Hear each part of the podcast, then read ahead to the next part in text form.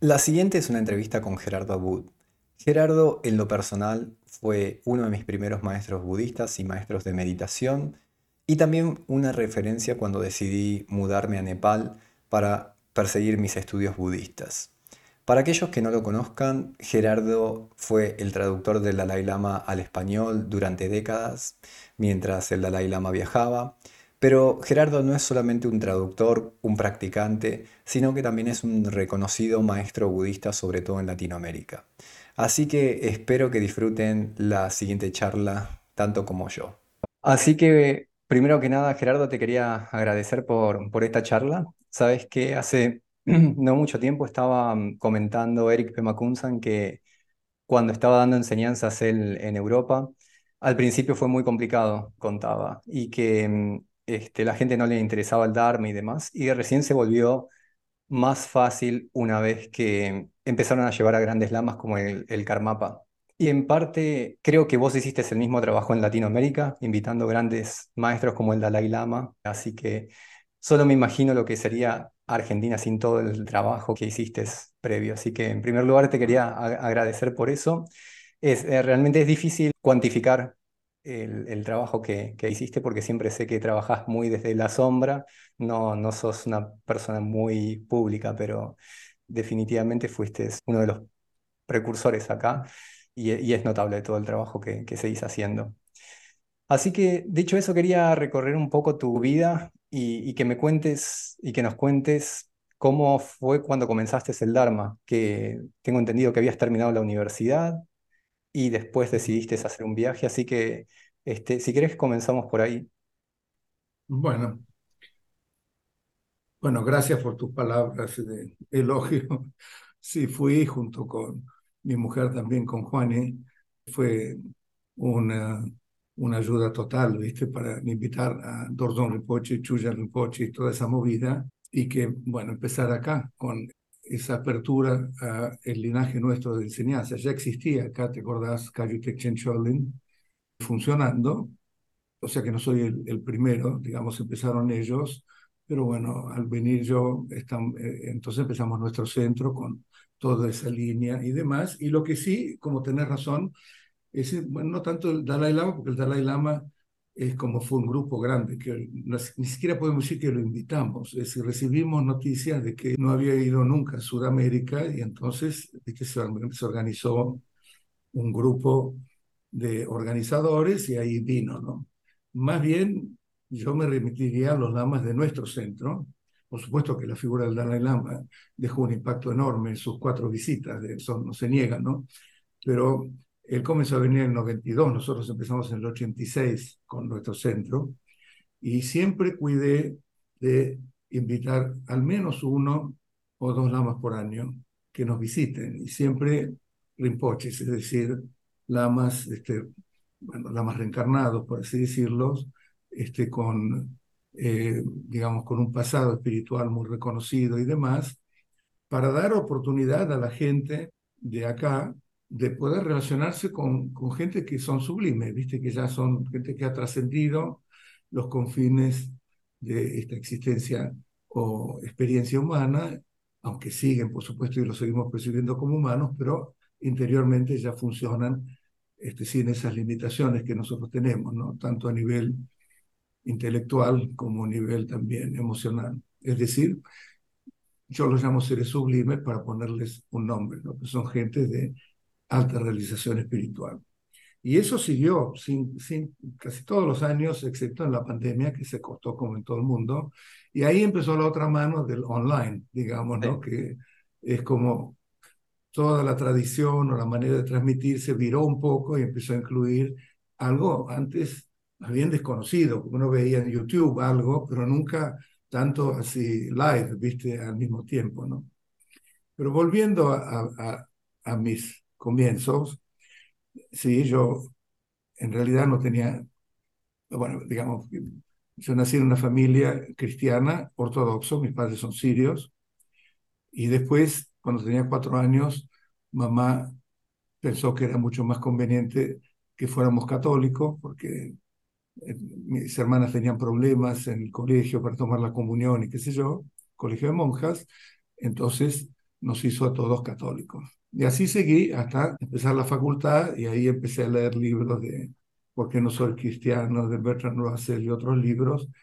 Y te confieso que no, no me adentré mucho como para empezar a investigar a profundidad, viste, la religión y qué sé yo, pero ya empezaron a ver muchos huecos que no me convencían y me volví en agnóstico. Entonces, bueno, ahí sí terminé la carrera de ingeniería. Había ido a un colegio inglés, que fue muy bueno porque ya tenía una base de, idioma. Y empecé la carrera de ingeniería, ¿no? Ingeniería industrial, que terminé más o menos en tiempo normal. Y en ese momento, cuando me recibí, estaba toda la movida del Flower Power en San Francisco, ¿viste? esas cosas que mostraban cambios de actitud muy grandes en la sociedad que a mí me atraían mucho.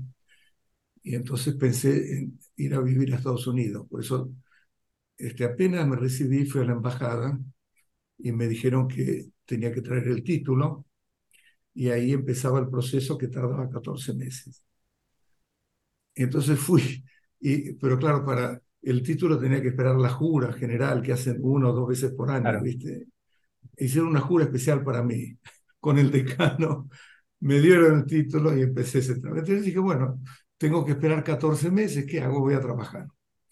¿Qué iba a hacer? No, tampoco tenía, viste, fondos yo propios, excepto los de mi familia. ¿Y por qué no? Trabajar, a ver qué significa eso de trabajar en mi profesión, ¿no? Y entonces fui eh, a la bolsa de trabajo de la facultad y decía, importante empresa automotriz necesita ingeniero industrial para su departamento de finanzas para evaluación de proyectos de inversión. Y antes de eso, yo decía, me encantaría trabajar en evaluación de proyectos y en finanzas, ¿viste? O sea que fue calcado, fui, me tomaron y trabajé 14 meses, me fue bien, y a los 14 meses me llama mi padre y me dice, ya vino tu visa. Al día siguiente renuncié. es decir, fue una etapa, pero durante toda esa etapa empezaron a haber muchos cambios en mí.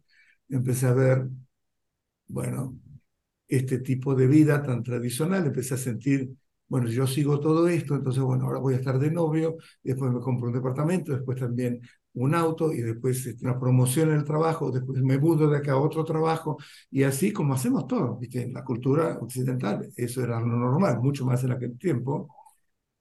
Y todo lo veía hueco, es decir, yo veía que todo me iba bien y sin embargo había mucha insatisfacción, inexplicable, porque familia bien, amigos bien, trabajo bien, no tenía realmente razón para quejarme, digamos. Un tipo tranquilo también, qué sé yo, pero empecé a ver que las cosas le faltaban un significado profundo si las encaraba de la manera tradicional. Pero no sabía otra cosa, yo no sabía nada del budismo, nada del hinduismo.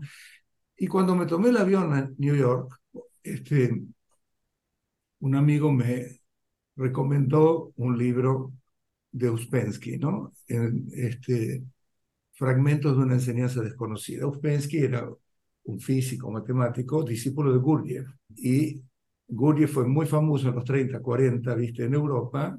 Se dice que había estado en, en, Tibet y había enseñado. Bueno, lo más importante de toda esa enseñanza era que había algo completamente trascendente dentro de uno mismo que había que descubrir, cosa que yo nunca había pensado. Todo era, la presentación espiritual era el Dios está ahí, vos te relacionás y y después vas al cielo, al infierno, que si lo esta es la historia normal, seguro que los místicos tienen otra visión de eso, pero lo que yo tenía era, pero hablar de que yo internamente era un ser infinito, perfecto, lo que fuera, ni idea. Y eso, eso me atrajo mucho. Estuve en New York un mes, este, y después me fui a Londres, estuve un mes y medio en Londres. Y en, Londres tenía acceso, viste, al, arte y demás, viste, por los amigos que tenía. Bueno, me hice amigo de Kamala Ditela, también de, este, ay, ¿cómo se llama esta artista? Muy famosa que hace la Menezunda y todo. Este, sí, un artista, viste, que hace todas esas instalaciones geniales. Marta Minujil. Sí. ¿Okay? Entonces con Marta, viste, me, me llevaba a los distintos presentaciones, etc. La verdad que era un acceso bárbaro. Y me empezó a ver, después del primer encuentro, viste, con cosas muy distintas, con una libertad enorme que había en todos lados, cosas, acá había un gobierno militar en aquella época. Claro. Ahí me empecé a impresionar, pero después de estar un tiempito empecé a ver detrás de la, de la fachada, veía, bueno, acá es lo mismo, acá falta algo, viste, muy profundo. Y mucha gente iba a la India en ese momento. Y entre, yo creo que entre ellas dos y yo, qué sé yo, empezó esta idea de, ¿por qué no me voy a la India a buscar algo? Habían ido los Beatles, viste, y demás, qué sé yo. Pero fui, te, digo, no sabía nada, ni de hinduismo, menos de budismo, viste. Entonces, estaba hablando una vez con Kamala y yo no era, no me gustaba ser como un mochilero, que llegas a una frontera por tierra, tenés que caminarte por ahí cinco kilómetros de tierra de nadie hasta el otro puesto, ¿viste? Y después subir un ómnibus. Y yo, no, pues yo no tengo ganas de ser así. Me dice, ¿por qué no te compras un auto? Pling, bien, ¿por qué no? Me compro un auto. Entonces, este, me gustó la idea y fui a Londres en Londres fui al Automóvil Club de ahí, me dijeron que tenía que poner 500 libras de depósito para tener el carnet de pasaje, se llama, que es ese, un documento que te permite ir de país en país con importación temporaria, por todos los países. 500 euros eran mil dólares en aquel momento, era un montón de plata. Entonces yo agarré y me fui a, a Alemania. Otra cosa totalmente distinta.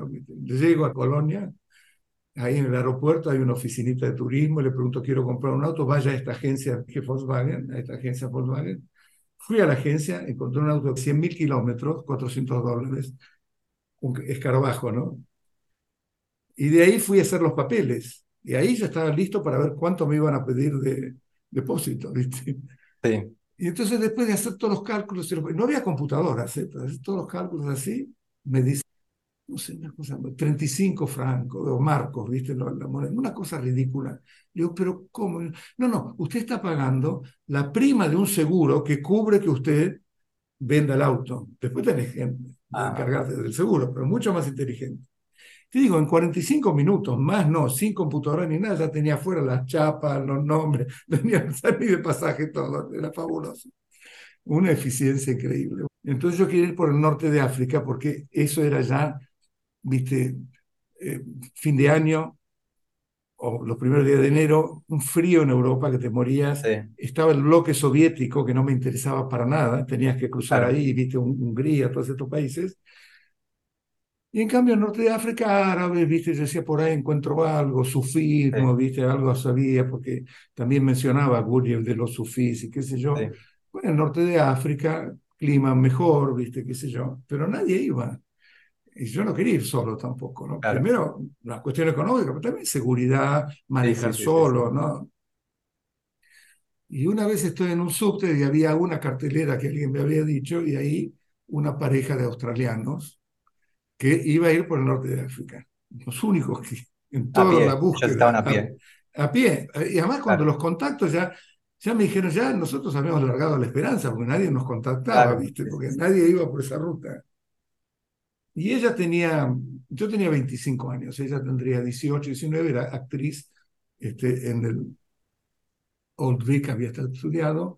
Él no sé qué era, ¿viste? tocaba guitarra, no sé qué. Y al principio todo bien, ¿viste? Porque todos somos divinos, ¿viste? Cuando nos, nos, conocemos. Y empezamos a viajar, ¿viste? Hasta el norte de, hasta el sur, así de España, hasta Ceuta. Ahí cruzamos a, a Marruecos y ahí Marruecos, Argelia, Túnez, este y lo otro. Y yo, ya, ya en España había un problema, viste, con...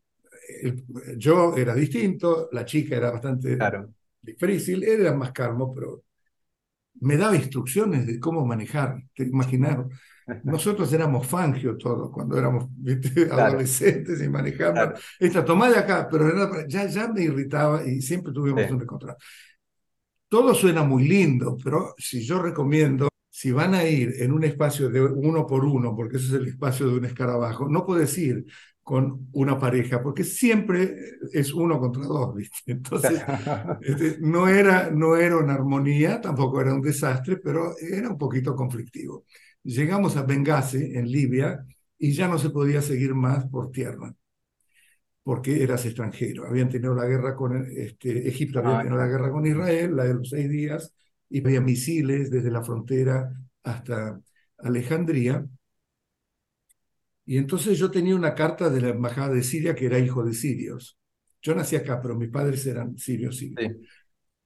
Y había un cónsul egipcio en la Argentina, que yo conocía bien porque era amigo de papá, que se llamaba con el mismo apellido nuestro, ¿no? Salah Abud. Era musulmán, viste, hay cristiano, judío, musulmán, Abud, parece que es como Pérez allá, no sé muy bien, pero hay de todo. Y entonces dije, bueno, voy a llamarlo. Tengo este permiso, me puedes conseguir un permiso para, para ir. Todos los días iba al post office a ver si había habido alguna Claro, sí. respuesta y hablar, y nada. Pero ¿qué hacía con estos dos tipos? Porque estos dos tenían límite de tiempo y límite de plata. No, yo no tenía Ujú. mucha plata, pero tenía. Y ellos límite. Entonces aproveché, la única solución era embarcar el auto hasta el Líbano, que salía carísimo, y volar a, a Cairo, y después de Ah, ahí, viste, continúa volar hasta, volar hasta, era, yo, yo quería una cosa más módica, viste, más fácil. Claro. Y aproveché para deshacerme. Yo, bueno, acá hay una diferencia, ustedes no pueden, yo no tengo problema de tiempo y plata puedo cubrirlo, pero ustedes no pueden, entonces yo creo que es mejor. Más que nada me quería liberar de ellos, ¿viste? Y así nos separamos. Y entonces me hice amigo de un egipcio en el post office cuando iba tanto. Y, y el tipo me dice, yo tengo un escarabajo en Cairo y a mí me conviene, porque si yo lleno, era medio Puerto Libre, Libia, ¿viste? Entonces podía, podía comprar repuestos para, para su auto en Libia, barato, porque no tenían impuestos, y llevarlos y venderlos ahí. Dice, bueno, dame el auto y yo te lo llevo. Y yo estaba viviendo en la casa de unos palestinos, porque un amigo escocés que me hice, que estaba viviendo ahí, me llevó. Y medio hablaba en árabe. Yo, mi árabe Sí. era muy rudimentario, pero me comunicaba Sí, sí, con ellos y habían dos de ellos jóvenes que iban hasta Alejandría. Digo, bueno, bárbaro, ellos me van a cuidar. ¿Qué, qué te van a cuidar? Ni te conocen, ¿viste? Pero bueno, la idea de que algo mío iba ahí alguien, para cuidar que este no me robara el auto, una cosa así.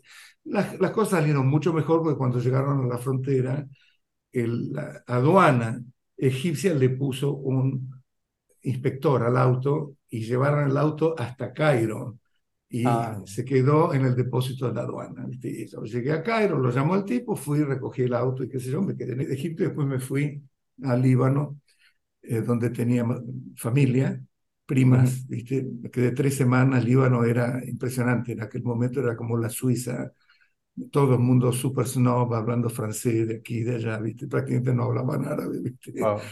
Y, este, y pero la pasé muy bien ahí. Y después me fui a Siria, solo, ¿no? Por supuesto. Sí, sí, sí, En. Siria estuve una semana, el pueblo o la ciudad de mis, de mis padres. Y después enfilé para Estambul, ¿viste? Porque había visto, yo había averiguado bastante, ¿viste? Todo el underground, ¿no? En, en Europa, en Inglaterra, y en el pudding shop había una cartelera donde la gente ponía, ¿viste? Si quería tener, ¿viste? Para ir hasta India, ¿viste? Si conseguía un transporte, ¿viste? Para ir hasta la India, ¿no? Entonces yo puse un cartelito, fui al hotel, a la media hora me toca un camionero inglés de 120 kilos y uso amigo dinamarqués. Y digo, bueno, camionero, que bárbaro, es profesional, Sí. imagínate, para sí, manejar. sí. Y así fuimos y la pasamos más o menos bien con ellos, mucho mejor que con los otros. Y se podía ir, en aquel momento era bárbaro, ¿viste? Todo Wow. el norte de Estambul, muy lindo.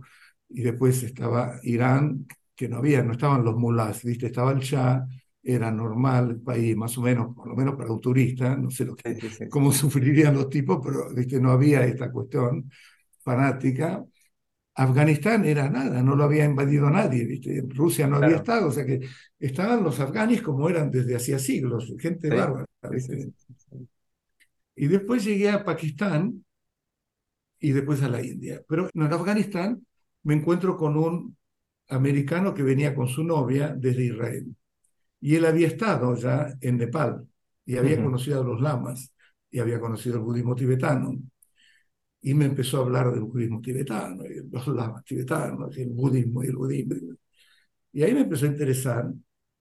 Y el tipo era un poco exagerado, te cuento algo, por ejemplo, me decía, porque vos vas a Nepal y entras a un baño, está impecablemente limpio, ¿viste? No the speck of dust. Vos conocés Nepal, ¿viste lo que son los baños en Nepal públicos? Y en un hotel cinco estrellas encontrás eso. Entonces, bueno, pero yo necesitaba a alguien que me, que me exagerara de esa manera. Y bueno, después de dos semanas en Kathmandú, siendo huevo, ¿viste? Porque tampoco estaba buscando mucho. ¿Fuiste manejando hasta Kathmandú? No, dejé el auto, dejé el auto en Delhi. Ajá. Estaba cansado. Dejé, aparte de, tenía que dejar estos dos tipos, ¿viste? O sea, tenía que buscarme otros dos tipos. Dejé el auto en Delhi, en la embajada. No lo podía dejar en la, aduana, pero la embajada era, éramos nadie, ningún argentino, ¿viste? Que pasaba por ahí y que el cónsul, qué sé yo, me dijo, sí, déjalo acá, ¿no? Hice los papeles y, y, bueno, en realidad me fui en tren, dejé, viste, como tarado, sin ninguna experiencia, dejé toda mi valijita abajo y estaba en la cucheta de arriba. Cuando llegué a la frontera no había más valija, entonces me tuve que volver. Por suerte tenía el pasaporte conmigo, pero tenía el tríptico, ¿viste? El carnet de pasaje del auto estaba ahí, que se perdió. Entonces este, me fui con este tipo y la novia. Ellos siguieron, pero volví, hice todos los papeles y volé hasta Katmandú. Y después de dos semanas de estar ahí, él me dice, mira, ahí en Bodenath hay una colina y hay, está Copán, que es, viste, un monasterio de un lama que enseña en inglés. Y hay un grupo de extranjeros que toma enseñanzas. Y yo alquilé una casa de un campesino y me queda grande, si querés, te puedo alquilar una pieza. Y podés tomar eh, lo que yo te venía hablando, qué sé yo. Y eran todos campesinos. En aquel momento, en, el campo, claro, en aquel momento tenía la estupa, tenía los negocios alrededor y todo el resto era campo. ¿Viste? ¿viste lo que es ahora? Es otra cosa distinta. Entonces, este, y fui la primera vez. Y había un grupo de 15 personas y vino la Mayeshe, que hablaba un inglés muy entrecortado. Y entre el inglés de él y mi inglés de, viste, oír un idioma, viste, eh, algo, viste, me, me resultó interesante. El grupo me gustó también, todo era muy lindo también habían unos fotógrafos de Paris Match que sacaban fotos, ¿viste? Y para romper un poquito la historia, así, después de 20 años, una monja francesa, amiga mía, está caminando en París y ve en la portada de Paris Match mi foto ah, que habían sacado en aquel momento y decía como Compostela, ¿viste? ¿Qué pasó con ellos? Los que fueron, como los que van a Compostela, los que fueron a buscar, ¿viste? Budismo, había un artículo. Tengo, tengo la foto todavía. Este, y fue mi primer contacto con el Dharma. Y después de, fui dos, tres veces, y una vez terminamos una charla y había una chica holandesa, este, y me fui a tomar un té con ella, ¿no? Y, y charlando con ella, no, era, Noruega, Y de pronto salió el tema de la meditación. Yo ya estaba con un despelote en la mente que no te cuento, ¿viste? Porque era quemar etapas. Yo lo cuento y dice, ay, qué maravilla. No, yo, yo no estaba de turista, estaba buscando algo. sabía lo que quemaba y esto no quiero volver, pero no sabía si iba a encontrar algo. Es muy doloroso, ¿viste? y, y tenía un mambo en la cabeza tremendo, ¿viste? No, no estaba contento para nada. Estaba tomando mi vida en serio. 25 años que voy a hacer con mi vida, ingeniería ya la probé, puedo siempre volver, pero no, no es lo que me interesa. Y salió el tema de la meditación. Entonces este, yo digo, ah, sí, sí, es pensar sobre algo. Porque hay que comprender, en aquella época, ¿viste? 1970, 71 en Argentina, esa era la manera de entender la práctica. La palabra meditación es reflexionar también, ¿viste? Que si el presidente de la compañía está meditando cómo solucionar la huelga, ¿viste? Y eso se entendía de esa manera. Y ella me dice, no, no, me dice, es no pensar. Y fue, ese fue mi primer gran shock, ¿no? ¿Cómo es no pensarse?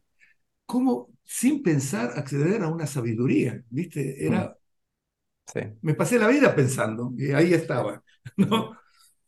Me acuerdo que terminé la reunión con ella y fui solo, no había reunión ni nada. Subí a Copán y le toqué la puerta a, a la Mayeshe y le dije, enséñame a meditar.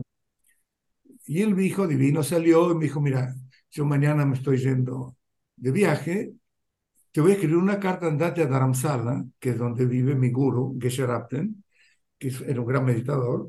Yo te escribo una carta y él te va a dar instrucciones. Bueno, perfecto, ¿viste? Y ya me había hecho amigos ahí y algunos iban a Dharamsala también, ¿viste? O sea que era un destino que más o menos yo preveía. Entonces, este, y yo de ¿viste? Digo, ¿qué estará escribiendo de mí? Con, su clarividencia, qué sé yo. Sí. Después cuando pude leer tibetano, dijo, este, dale a este tipo de instrucciones de meditación, por favor. ¿Viste? Una cosa totalmente que era lo lógico, ¿no? Bueno, sí, sí, sí, sí. Entonces, bueno, volví a Delhi y ahí me fui con esta pareja y un italiano hasta Dharamsala en el auto a Ganj, ¿no? que es donde vive el Dalai Lama, y era chiquitito en aquel momento, no era nada, ¿viste? Era nada. Se entra así con una estupa. El templo ya estaba. El templo de él ya estaba, sí. Y entonces, este, bueno, llegamos ahí, estaba el Kailash Hotel, que era lo que había, y este me empieza a hablar de Dharamkot, ¿viste? Que había que caminar mucho. En lugar Dharamkot, porque había un amigo de él Mario Malietti, mayor, ¿viste? que estaba en el budismo y qué sé yo, y me empezó a hablar de qué sé yo. Y bueno, vamos, vamos un día. Empezamos a caminar por el camino grande, no sabíamos de un atajo, y era la época del monzón, y una cosa así caminando en los pinos, de pronto venía una nube, así, ¿viste? te cubría, era como fantasmagórico, ¿viste? el asunto era muy, muy, muy atractivo. Llegamos arriba, y sí, había algunas casas de una misión inglesa cristiana de Bombay, que era el refugio de verano, porque era dos mil y pico de metros de altura, entonces era fresco. Casas blancas, lindas, viste, tradicionales. Y cuando llego, viste, en la primera casa hay una extranjera, una americana, que me mira así y hace como pone una cara y entra y cierra la puerta con, así fuertemente. bueno, ya. Sigo caminando y ahí entonces me encuentro con, viste, sale Mario y lo saluda este tipo, qué sé yo, y yo le pregunto a Mario, Mario, ¿es que hay algún lugar para quedarse acá? No, no. Y sale el choquedar, viste, que es el, choquedar es el, como el, que cuidaba el lugar, ¿no? El casero, ahí está, sale el casero, justo de una habitación principal, la más grande, de un, tenía dos cuartos y eso. Sale y le digo, y le pregunté a él, me dice, yes, this one, ¿viste? Entonces, la alquilé 30 rupias por mes, era, alquilo ese cuarto. Y yo noté que no querían a nadie. Estos eran grupitos que se querían estar como una burbuja, que no vengan los hippies, que no vengan, este, qué sé yo, no sé cuánto. Y bajé. Y tardé una semana en subir porque me daba miedo, ¿viste? Tener que encontrarme con toda esta gente que me había rechazado en cierta manera. Bueno, el asunto es que después terminó como que todos estaban en mi cuarto porque era el más grande, con la chimenea, viste, venían, o sea que, bueno, se rompieron enseguida. Y ahí, bueno, me hice muy amigo de gente que muchos están muertos, casi todos. Este, y llegó un momento, y yo fui y empecé a tomar enseñanzas de Keshe ¿no? era difícil, porque había que conseguir un traductor. Gonzalo Turco. El traductor venía, la primera vez vino, tradujo, me dio Vajasattva y por ahí me habló de los cuatro pensamientos, ¿viste? Algo así. Y después nos citó para otra. Eh, el traductor no vino. Después de una hora, Lama dijo, bueno, váyanse. Y después concertar de vuelta, ¿viste? Con el traductor, qué sé yo. Y así, dos o tres veces fallaba. Sí.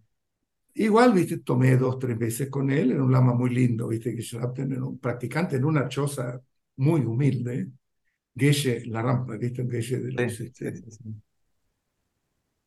creo que era maestro, algo le debe dado la lama, alguna instrucción, viste, también, qué sé yo. Bueno, y yo vivía arriba, tenía que caminar, viste, llovía mucho, viste, esas, lluvias de monzón que lavas algo, lo pones y le tenés que volver a lavar porque ya está azul de moho, viste, tenés que volver. Pero estaba bien. Y de pronto este, me entero de que el Dalai Lama abre el Library of Tibetan Archives, la biblioteca, que era un instituto también que iban a enseñar budismo y también idioma. Pero claro, eso empezaba en noviembre. Y mi green card, en aquel momento te daban un año para irte del país. Si no Ah, volvías claro, dentro del año, la la perdías. perdías. Ahora te dan seis meses, pero en aquel momento era un año. Y llegó el momento para decidir, ¿no? Entonces la tengo a Gina, tuve íntima amiga, para después de muchos años, pobre, murió hace mucho tiempo, pero Gina, que era budista, italiana, amorosa, y un americano que me había hecho, que no era budista, pero vivía ahí, era artista, no sé qué, no me acuerdo qué era, y no era budista. Entonces estamos frente al fuego este, de la chimenea, y yo digo, bueno, tengo que decidir esto, ¿no? Entonces él me dice, volvé, anda hasta San Francisco, vos ya sabés lo que es esto, hacete tu vida en San Francisco y siempre podés volver acá. ¿no? Entonces después le pregunto a Gina, y ella me dice, stay, ¿viste? Quédate, me dijo, ¿viste? Y dije, yes, ¿viste? A todo esto, mis padres habían comprado pasajes ya para encontrarse conmigo en San Francisco. Pues imagínate la presión familiar, ¿no? Sí, sí, sí, sí, sí. Entonces dije, bueno, yo tenía que, además de tomar una decisión de dejar mi carrera en un impasse que no sabía, para mí era un camino muy promisorio. Ya había tomado refugio, perdón, me había olvidado decir, ya había tomado refugio con Geshe-Rapten para ese entonces. Y que se abría algo acá, ¿viste? Estudio, el idioma, qué sé yo, digo, bueno, había una luz fuerte de mi inspiradora, ¿viste? Para, Sí. para hacer eso, a pesar de lo que estaba alargando. También no era cosa, poca cosa, ¿viste? Tampoco estaba seguro de si con mi situación económica, no sabía si mi padre me iba a ayudar o tenía que empezar a hacerme algún jete como hacían mis amigos o qué sé yo. Y bueno, y me quedé. Mi padre me escribió enseguida dos cartas, antes siempre en un mismo sobre. Primero llega la del papá y me dice, no entiendo lo que haces, pero te tengo confianza, no te preocupes de la plata, decime lo que necesitas. Y la verdad, los dos, ¿eh? 14 años, me ayudaron. Es decir, con lo que necesitaba, tampoco es como que, Sí, sí, sí. viste, me mandaban para que me fuera de vacaciones a Tailandia Claro. y a Bali, viste, dos meses en un resort de cinco estrellas. Sí, Se sí, sí, vive, era en lo, aquel momento se... vivía muy barato en la India. Claro. Los primeros cuatro años me daban eh, 50 dólares por mes, ¿eh? Wow. los primeros cuatro años, y ayudaba a dos monjes. Vivía ahí, en la, ¿viste? con Milamo, qué sé yo, y ayudábamos. Después, claro, ya empecé a estar en pareja y ya cuando volví a visitar a mi familia, cuando volví, mi madre me dice una vez, ¿cuánto te da tu papá? 50, pedile 100, me dice. Entonces le pedí 100. Nunca más ayudé a los monjes. Ahí empecé a viajar un poquito, qué sé yo. Bueno, Sí, sí. pero para darte una idea del nivel de gastos, tampoco Claro, sí, vos conocés cómo muy se... barato. Nepal es más caro en ese sentido porque el alquiler es caro qué sé yo. Y empezamos el library. Vamos ahí, ahí ya empezó el library. Volví a Afganistán a vender el auto. Ento- porque ya tenía, si no, ya estaba en después de seis meses ya claro, tenés entonces. problemas, viste, con el seguro y qué sé yo. Y, y ahí también conseguí una pareja, no era australiano, no sé qué eran, creo que eran australianos también, que iba para ese lado e iba para. Europa y después de Afganistán seguían solos. Y entonces llegó una hotel, bueno, me despedí de ellos, yo estaba en el, en el Khyber Hotel y puse un cartel. Y entonces me llamaban y dábamos una vueltita y tomaban, qué sé yo, yo lo mandé a arreglar porque cuando llovía entraba agua, viste, qué sé yo, antes de venderlo más o menos, pero el motor andaba perfecto, ¿no? Le había hecho muchos kilómetros, imagínate, Claro, sí. 20 mil kilómetros, sí, sí, una barbaridad. Una- te cuento una anécdota muy graciosa, vienen dos tipos. Entonces, viste, me llevan, vaya por aquí, dobla a la derecha, viste, después de, de manejar, dice, stop. Se baja uno, chao, chao, le dice al otro, que se yo, ok, bye, bye, viste, y se va. Entonces el otro dice, vaya por acá, por acá, stop, bye, bye, Eh, me, toma, me usaron de taxi. ¿te Era acuerdas? taxi. Yo me empecé a reír, pero me pareció tan gracioso, viste, los tipos así, jodones, viste. Sí, Bueno, finalmente viene uno que quiere comprar el auto para su hermano, tipo clase media, se ve bastante, ¿no? más Y serio que los se llama, anteriores. se lo vendí al mismo precio que lo compré. Por ahí perdí 20 dólares, ¿viste? Pagué 400, se lo vendí 380, 3 no me acuerdo. Y Sí. tomé un vuelo. Ya había empezado el library una semana. Ujú. Volví y ahí empecé. Y el curso de budismo era el Lamrim Chelmo, ¿viste? Mm. El- los estadios del sendero según Tsongkhapa. Y, y la de lengua era, yo ya había empezado a escribir, ¿viste? Porque Sí. Mario sabía algo y me había enseñado, ¿viste? Los caracteres, sabía escribir los caracteres, nada más, no sabía lo que Sí, estaba escribiendo sí. ni nada. Y ahí empecé, con la base, o sea, es como, y se enseña tipo libro, es Claro. decir, el verbo va acá, entonces el auxiliar cuando le preguntás ya le estás dando. Muy complicado al principio, ¿viste? Aprenderlo así No había muchos manuales ni había mucho contenido como hay hoy por hoy en cuanto a cursos. nada, nada. Eso era oral, ¿ok? Entonces, todo era, viste, mucho vocabulario que yo memorizaba. Me acuerdo que memorizaba todo así. y Después agarraba una hoja en blanco y ponía para destruir la memoria visual, Sí, que vos, vos sabés dónde está. Entonces sí. agarraba toda la lista de palabras en inglés que ya había llenado en tibetano en una hoja en blanco y las ponía en distintos lugares, ¿viste? A las palabras en inglés para... Y así practicaba. Y realmente las memorizaba.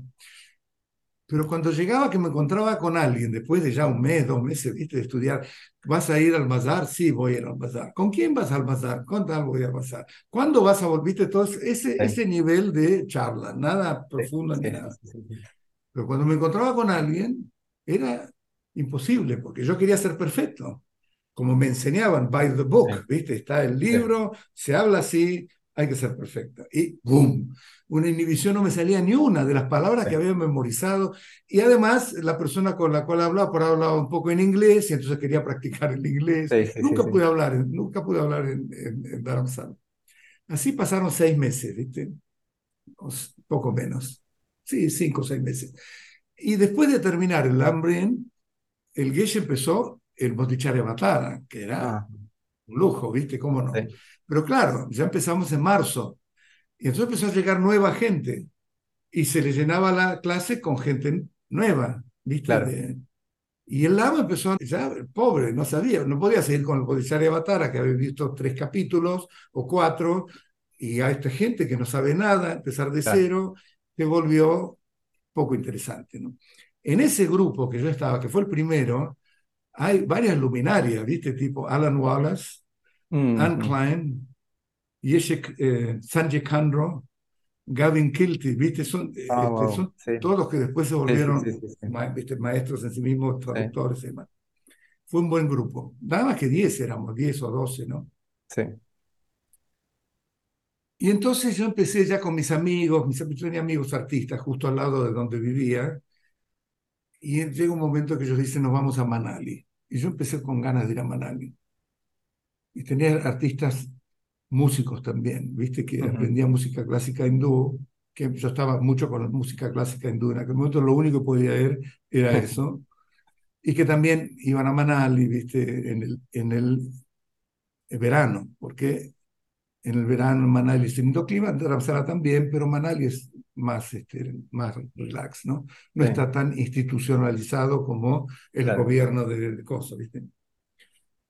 Entonces decidí ir a Manali también. Y decidí también empezar con otro linaje, porque no, yo respetaba mucho, los lamas me parecían bárbaros, ¿viste? La Geshe Rapte me parecía bárbaro, y también Geshe Ngaontar y el otro me parecía bárbaro. Me parecían buenos lamas, ¿viste? Pero no sentía una... Y toda esa estructura de mucho estudio, yo pero, sí, ya me, me, había cansado de pasar en limpio las clases y cerrarlo y ponerlo en el estante, ¿viste? Y, y toda mi vida había estado estudiando, sí. ¿viste? Con facultad y con todo. Y mientras leía Milare, Patilopa, Naropa, ¿viste? Era mucho más, dije, bueno, ahí mucho más canchero. Te digo porque Sí. mi mentalidad era eso. Es mucho más atractivo. Son, ¿viste? Tilopa era un, prácticamente un, un cafillo, ¿viste? Era, porque trabajaba para una prostituta. Sí, Estas sí, cosas sí, sí, raras. ¿viste? Que... Y me sentía mucho más atraído con eso, pero tampoco estaba tan seguro, ¿viste? Porque decía, por ahí soy medio tarado, ¿viste? Me estoy atrayendo como que antes era del club independiente y ahora soy de Boca, ¿viste? Porque el club de Boca es la posta, ¿viste? Ese tipo de cosas, ¿no?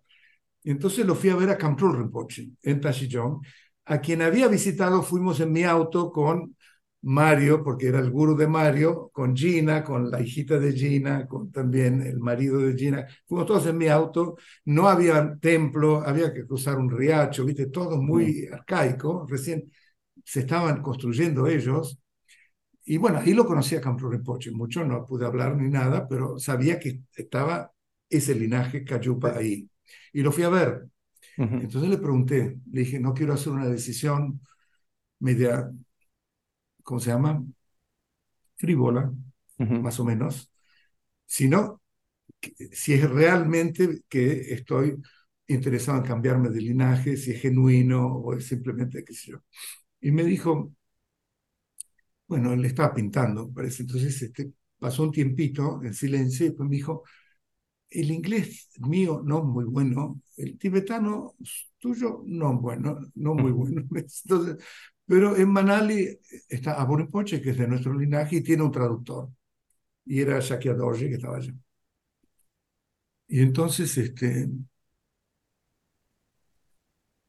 entonces me dijo, sí, si puedes ir a Manali sería buena idea. Yo no le había dicho que quería ir a Manali, pero las fichas se estaban cayendo. Sí, sí, sí, Entonces voy de vuelta a Dharamsala ya con una idea bastante fuerte de ganas de ir a Manali. Pero igual, eh, puro hincha que soy, ¿viste? voy a verlo a Geshe-Rapten para decirle, ahora me quiero dedicar a practicar, ya el estudio no me atrae tanto, y me atrae mucho el Mahamudra, y que me dice, me parece muy buena idea, es como hacer un banquete y que después no comas nada, ¿viste?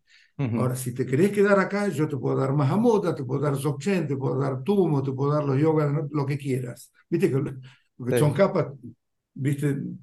Incluyó todo prácticamente. Y yo siempre pensaba, pero si hay un honro, porque ya se hablaba de prácticas preliminares, preliminar que sí que te van preparando para algo especialmente. Bueno, te van preparando especialmente para Mahamudra. Tiene que haber algo especialmente diseñado para eso, ¿no? Aunque había un abanico de cosas que me, me ofrecían, ¿viste? Entonces decidí tirar el I Ching. Entonces le pregunté, viste que el I Ching te muestra el presente, es el libro de cambios, y cuál es el inmediato cambio después, la situación de ahora, ¿en qué situación cambia? La primera, ¿no? Y después, bueno, la otra, ¿no? Y le pregunto, voy a Manali con este nuevo proyecto. Y sale el creador, sin cambio. El creador, la situación actual. Y después era bueno también, ¿entendés? Era, no había más confirmación. Basta, dije. E, el, el es, grandioso, lo he usado también para decisiones críticas y, fue... Y fue bien, también, ¿viste? Barro. Sí, y, cuando estabas en esa época, ¿el Dalai Lama estaba enseñando? ¿Cómo lo hacía hasta hace algunos años que estaba activamente? No, no, no. No, era, no, que el Dalai Lama en aquel momento ni viajaba. Entonces todos, uno por uno, pedían una audiencia y la tenía. Yo estuve una hora en una audiencia privada con el Dalai Lama y hablamos un montón y esto y lo otro. Y después fíjate que traté dos o tres veces de verlo. Por ejemplo, venía Manali público, ¿viste? Entonces va a hablar en el tal plaza, ¿viste? Pública, ¿no? No sé cuántos, todos los tibetanos flocking, ¿viste? Ahí en la plaza, a las, supuestamente, 4 de la tarde. Entonces yo llego para estar a las 4 de la tarde y veo que todos los tibetanos vienen, no, no, cambió para las 3, ¿viste? Perdí. Después una vez que le escribió una carta con Juan y que me vino a visitar, y la carta no le llegó, dijo, no, pero no, llegó la carta, no, no tenés audiencia, ¿viste? Sí. Te digo otra vez más, no, nunca pude coincidir. Ah, mira. Bueno, después me di un panzazo cuando me nombraron traductor, ¿viste? Pero era como, como tuve todo ese periodo de no poder verlo, y bueno, después sí, se ve que mi karma cambió, ¿no? Sí. Y, y entonces, este, y bueno, ahí llego a Manali y lo veo a mi lama, sentado en su cama tenía su mujer, cuatro hijos. Entonces, cuando estabas hablando con él, y viene el chiquito, ¿viste? se le sube, empieza a jugar con el pelo, ¿viste? Otra escena muy distinta que Dharamsala. Familia, ¿viste? Y una cosa que empiezo a hablar con ellos, ya con mi, no había inglés, no había inglés ahí. Solamente, bueno, apenas llego, entonces me pregunta, el traductor estaba haciendo retiro ya que Dorje estaba haciendo retiro. Entonces el sobrino del Dalai Lama, o sobrino de la mujer del Dalai Lama, Sonam, no del Dalai Lama. Un poco de, inglés, no de, de, sí. el sobrino, sí. el sobrino de la mujer de, de Sí, Dalai Lama no tuvo mujer. por eso lo claro. Por eso. Entonces, este, y sabía inglés. Entonces él hizo de traductor. Entonces Rinpoche me pregunta, ¿y qué querés? Le digo, yo quiero aprender Mahamudra. Me dijo, bien, pero tenés que hacer el monro. Y eh, bueno, entonces empezás con postraciones, hay que hacer, y él dice boom chick, ¿viste? Sí. El traductor oye boom, que son 100 mil, y me dice un millón. Yo dije, "Ah, no sabía que estaba tan... Sí. Yo dije, la purificación que tengo que... Yo sabía que estaba tan jodido, ¿viste? Porque... Sí. Y después se aclaró que eran 100 mil nomás, ¿no? Ah, pero pero lo primero era, se equivocó el, el chico, ¿no? Sí. Bueno, de ahí empecé a hacer, alquilé una choza, ¿viste? A, sé yo, 20 minutos.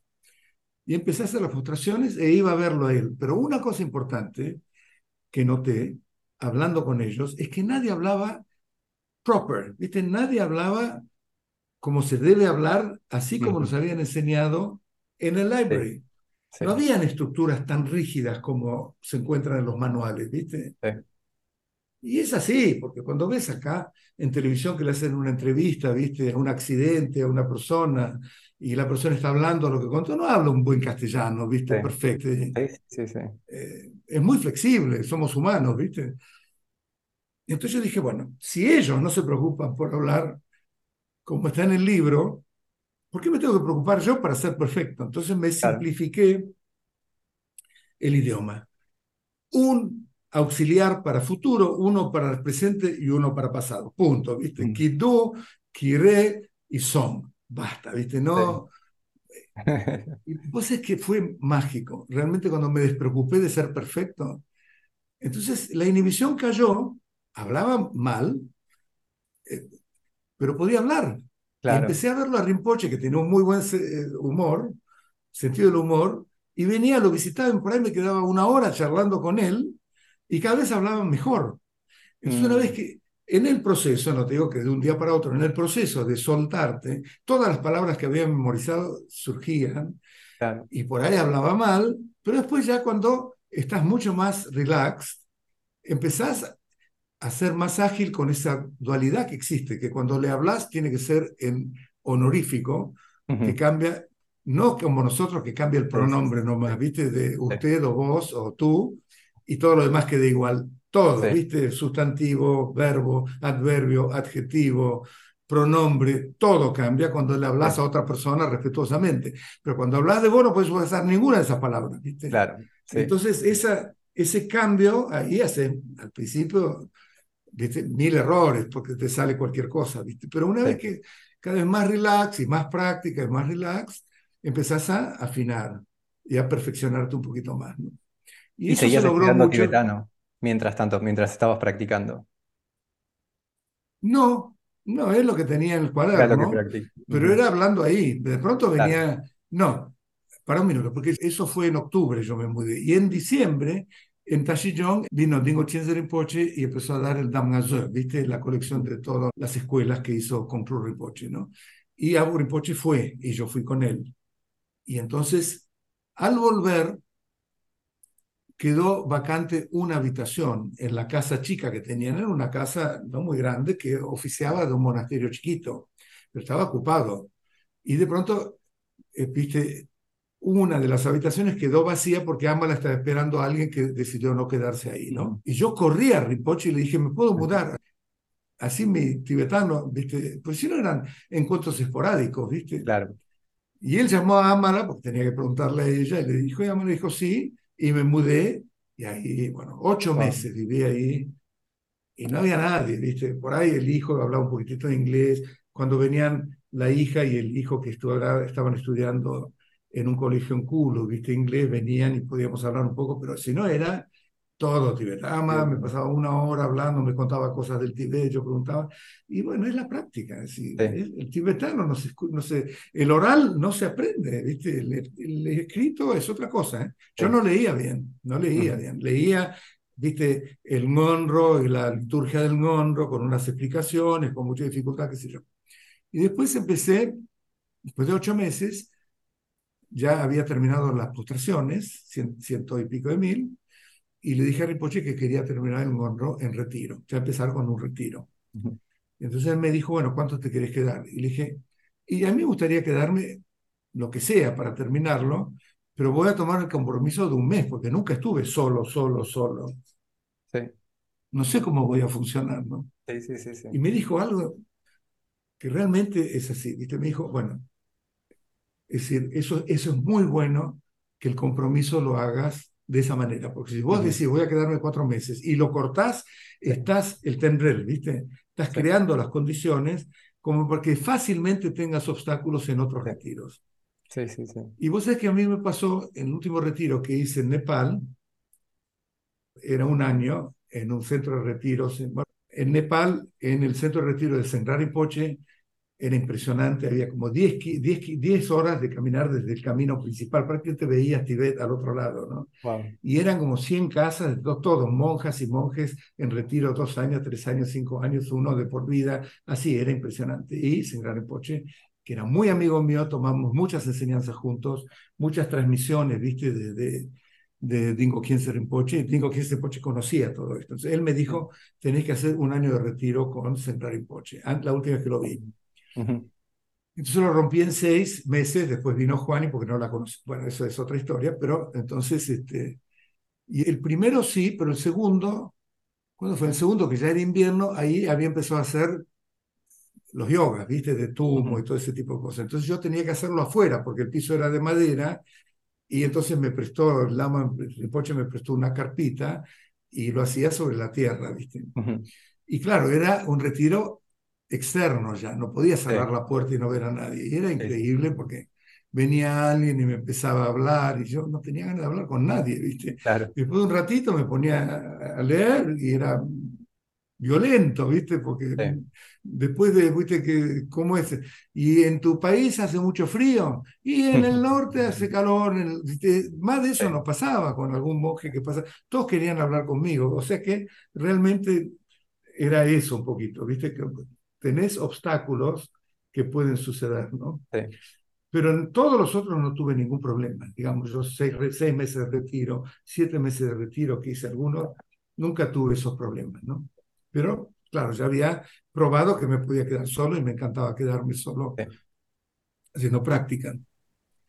No sé por dónde andábamos. Bueno, entonces hice cuatro meses y medio ese retiro y terminé en Monroe. Ya Rinpoche estaba mal, ¿viste? estaba bastante enfermo con cáncer. Sí. No pasaron mucho tiempo y él ¿viste? murió. Y después, bueno, ahí ya seguí con Gegen, que era un yogi, que era su discípulo principal ahí, que era el Drupen, ¿viste? El que le da enseñanza a los yogis después de que el lama dio las iniciaciones y las enseñanzas principales para guiar, no van al lama principal, tienen un instructor con experiencia, la Gegen. Y también Kampu Rinpoche y Dingo Khyentse Rinpoche y Karmap, ya, ¿viste? Después vine a visitar a mis padres y volví, el Karmapa daba la inauguración del templo y el monasterio de Choquinima Rinpoche en 1976, 75-76, y yo fui ahí y, y bueno, y, y tomé todas las transmisiones de Karmapa. Wow. ¿no? Y a Karmapa lo había conocido antes en su primer gira que hizo por toda Europa y Estados Unidos y volvió a Delhi. Yo ya era el momento que iba a venir a visitar a mis padres. O sea Ah, que ya estaba en Delhi. Delhi, iba a hacer una peregrinación y volver. Y entonces fui con Mario y con otros a verlo a Karmapa, en el Oberoi Hotel en Delhi, ¿no? Y Mario me dijo algo muy bueno, me dijo, vos andá y sentate en la habitación de Karmapa. Nadie te puede decir nada, cosa que yo nunca me hubiera animado. Y hizo eso, hizo eso. Entonces empecé a entrar, me ponía en una esquinita y lo miraba, ¿viste? Y de pronto él me llamaba porque venía la dueña del Oberoi, entonces tenía que traducir Sí. y nos empezamos a conocer, ¿viste? Entonces de pronto me empezó a decir que tenía un proyecto cuando supo que era ingeniero y que lo que era... Entonces en Nepal me volvió a decir, y vas a hacer mi proyecto, y dije, bueno, no sé, era ser el capo de la primer impresión del Kanjur y el Tanjur en Delhi, Wow. ¿viste? Para quedarme ahí manejando todo. Y Sí. yo no tenía ninguna gana, ¿viste? Había empezado una relación con esta chica, aparte quería hacer retiro, ¿viste? ¿Qué sé yo? Después Sí. le escribí y lo solucionaron. Por supuesto, yo no era imprescindible, ¿no? Pero me volví bastante cercano a él con eso, ¿no? El karma. y después de ahí, claro, empecé a alternar, ya, viste, un poco con Gegen, un poco, viste, enseñanzas también. Eh, de pronto, Dingo Rinpoche daba toda la transmisión de las termas, viste, en Deradun. Entonces yo fui, a mí me empecé a, conectar con Mateo Ricardi, con todo su grupo. Mateo era laico. este, Entonces empezó, un tiempo empezó a enseñar el Lamrim Jenimpo y Mateo empezó a traducir y yo estaba, viste, de, audiencia, viste, tomando, no era el traductor. y en un momento Mateo me dice, Dingo, de Rinpoche dice, quiere que yo sea su asistente que yo quiero pasar el mayor tiempo posible, podés tomar la posta, viste. Entonces empecé a traducir yo en ah, ese momento al grupo. Y ahí estaba Eric, empezando. Eric, estaba eh, Helena Blackender, viste, que es de Palmacara, con... Woolstan Fletcher, viste que es la mujer de Woolstan que hace unas traducciones espectaculares. Espectacular, sí. Eh, Eric, espectacular, viste, son todos. Este... Bueno, y me empecé a conectar con mucha otra gente que estando solo ahí en, en, la montaña, viste, de cosas. Sí. Y bueno, empecé a alternar para venir a ver a mis padres, volver a hacer retiro y con mis padres. Llegó un momento en el 82 que yo ya dije me voy a, hacer retiro. En el 83 iba a venir a ver a mis padres y entonces fui a visitar este centro de retiros para seguir las instrucciones de Dingo Kiense. La última vez que lo vi, en Darjeeling, después de las funerarias, viste, del Karmapa, este, me dijo eso, anda, un año de retiro con en coche Y entonces, este, fui a ver cuáles eran las instalaciones. Y entonces él estaba en retiro, pero el, tío, que era el asistente, entonces me muestra un cuarto. No se lo quieren. Ellos queman madera, era todo negro de jean, una ventanita así. Entonces le digo, y yo podría hacerme una casa acá. Me dice, sí, sí. ¿Cuánto sale? Y bueno, ¿cuánto es? Yo le muestro, viste, de la habitación principal de 3x3, un tabique, uno y medio por tres, que ellos lo trajeron en yardas, ¿viste? O sea que era un poquito más chico, ¿no? Y con madera, ¿viste? Toda una construcción de piedra, ellos dicen, yo no sabía, pero las paredes de piedra, el techo son maderas, plachas de madera, ¿viste? Que yo, con cielo raso, adentro ese, no piso de parqué, pero piso de madera también, y ventanales. Yo dije, pero quiero dos ventanales, uno acá y uno acá, bien grandes, ¿viste? Porque siempre mis retiros habían sido con una ventanita muy chica, en Manali. Sí. Entonces se empieza a calcular y me dice, y bueno, tanto, 150 dólares. 150 dólares le doy. Me vengo a Buenos Aires y ahí yo había terminado, tuve una pareja siete años con esta chica bengalí, ¿no? Y había terminado en ese momento. Y vengo a Buenos Aires a ver a mis padres ya con la idea de volver y empezar con un año y seguir. Yo decía, ya llegó mi momento, ¿viste? Empiezo, no en la estructura tradicional de tres años, tres meses, está todo estructurado, empezás con Monroe, después haces Yedam, después haces tal, qué sé yo. A, mi manera, digamos, pero haciendo práctica. Pero estoy en la casa de mamá y de pronto viene un folleto con la visita de la Mallera. Viste que fue el primer lama que vino desde Francia. Ahora, ¿quién lo invitó a la Mallera? Era un grupo de no sé cuántos, 12 personas que Juani había liderado como tour leader, porque el ah, novio de Juani de aquel momento tenía una agencia de viaje, qué sé yo, y que fueron a verlo al Dalai Lama y fueron a ver también a, a, ¿viste? a otros maestros hinduistas y también a Sai Baba, qué sé yo, y Juani estaba en ese grupo. Ah, Entonces, alguien, viste, dio, de pronto aparece este folleto en casa y yo digo, bueno, tengo que, este, tengo que ir a verlo, viste. Sí. Y bueno, lo vi, hizo dos retiros ahí en María Auxiliadora, yo ayudé también a traducir y con Juani, bueno, ahí empezamos a conocernos y empezamos la relación. O sea que ya no era tan fácil volver y estar un año allá, pero ella me dijo, andate, sí, anda, termina lo que sea y después este, ella no podía venir porque la tenía a la hija, Gaby, ¿viste? ya no la iba a dejar acá, por supuesto. Entonces, entonces me fui y ahí, bueno, ya me empezaron a, cosa que tuve que traer a Gegen a, a, Nepal, ¿no? Para verlo también a centrar en Poche. Y Gegen, en vez de quedarse unos días, se quedaba mes tras mes. Chukinima me decía, me pueden venir a traducir a Bodgaya, ¿viste? Que era el primer curso de esas universidades, no sé si Amherst alguna. Voy, ¿viste? Entonces ahí termina él y viene Beru Rinpoche, ahí puedes quedarte porque si no, no tengo traductor. Me quedaba.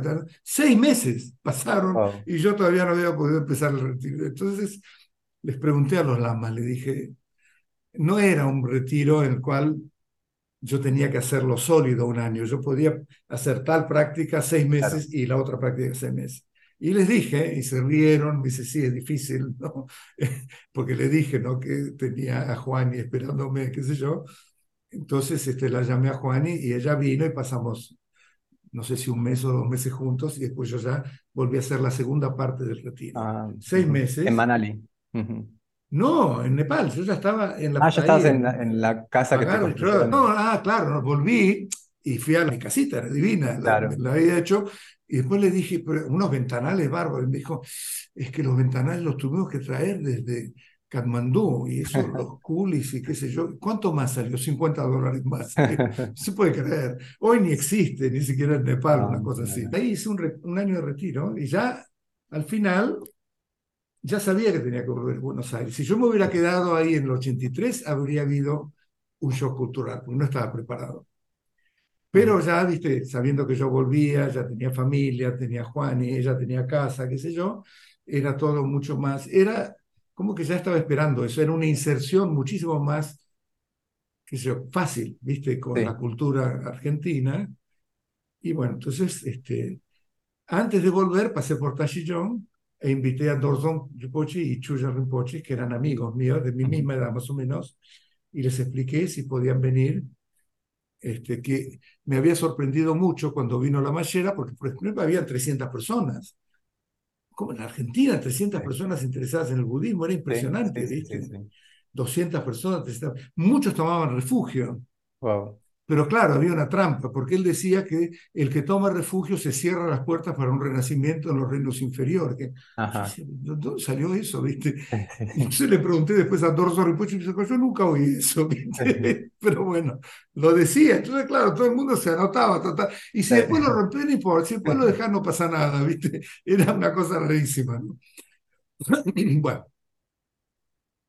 Y entonces vinieron en el 86 y estuvieron dos meses y fuimos a Córdoba, fuimos a Bariloche, este, acá hicieron dos retiros y antes de irse, viste, un grupito dijo, bueno, ¿por qué no hacemos un centro de los cuales ustedes serían los este, fundadores, ¿no?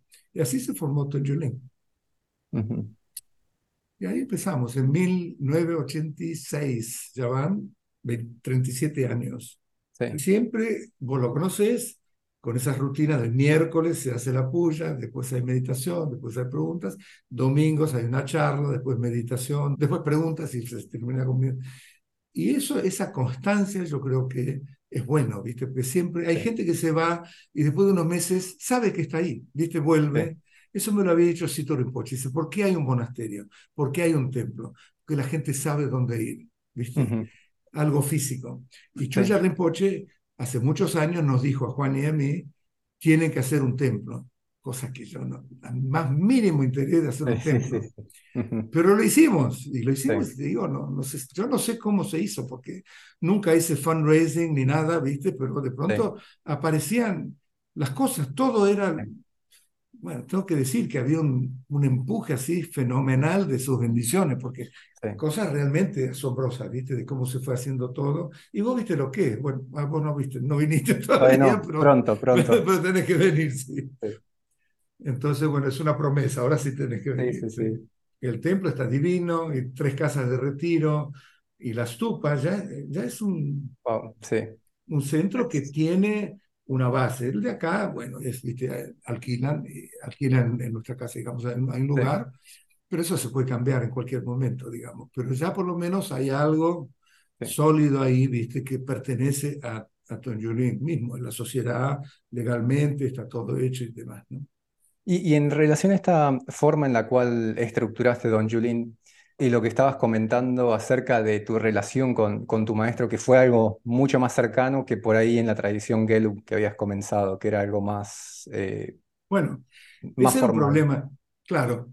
Ah, con Amor y Pocho yo estuve un año y medio nomás. Pero realmente yo antes de encontrarme, primero es encuentro el Dharma con la Maeshe. Una cosa tibia, por supuesto, recién empezaba. Otro punto importante de inflexión es esta chica que me dijo que meditación ¿viste? no era reflexionar, ¿viste? Hay meditación analítica, sí, pues está la otra, la contemplativa, en la cual no es reprimir pensamientos, pero verdaderamente es que no te enganchas con los pensamientos, pues, sino eso es pensar y eso es distracción. O sea que está bastante ajustada. Y después, cuando encontré a Burimpoche, pero no es la primera vez que lo encontré a Burimpoche, me caí desmayado como Gampopa cuando yo en nombre de Milarepa, ni mucho menos, ¿viste? Entonces yo tenía desde el momento que encontré el Dharma y empecé a ver que en Mahamudra está la devoción al Guru la devoción al Guru, decía, bueno, por ahí no sirvo, ¿viste? todo, todo me convencía, pero faltaba esa cuestión emocional de parte mía. Digo, por ahí soy demasiado duro. Por mi educación, por ingeniería, por lo que fuera, soy inconmovible, qué sé yo, ¿viste? Y no, y de pronto, pum, ¿viste? Ahí, y te digo hasta hoy, mira, él murió 1974 y sigue siendo mi maestro principal. Eso es así. Me acuerdo ya te relacionas con él, viste, como la persona. Es la persona, pero en ese nivel de, del Tricaya, ¿no? Me acuerdo que Chokinima me, me contó una vez, Chokinima Rinpoche, que te decía que tenías que traducir el texto que eventualmente te tradujiste a Royal Silo Mahamura porque lo ibas a, ver a él y me contaba que estabas leyendo y que llorabas con el texto ese. Y, eventualmente él te viene insistiendo y, me dijo, finalmente lo hizo hace, hace unos pocos años.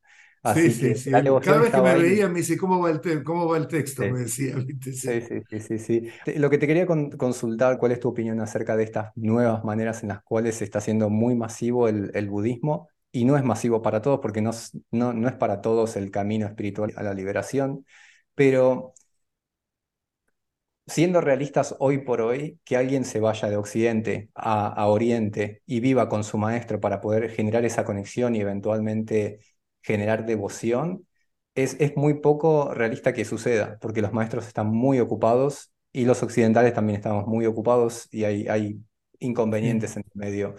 ¿Cómo ves el futuro del budismo sin estar en la presencia del maestro, siendo que muchos incluso no conocen al maestro y no tienen acceso al maestro más que un video en internet o, enseñanzas que sean en internet? Mira, por un lado, si vamos a lo tradicional, no todos los discípulos estaban siempre cerca de su maestro en Tibet, ¿ok? Por ahí un, un practicante tenía una devoción enorme al Dalai Lama y lo veía nada más que en el Monlam, a 300 metros de distancia, ¿viste?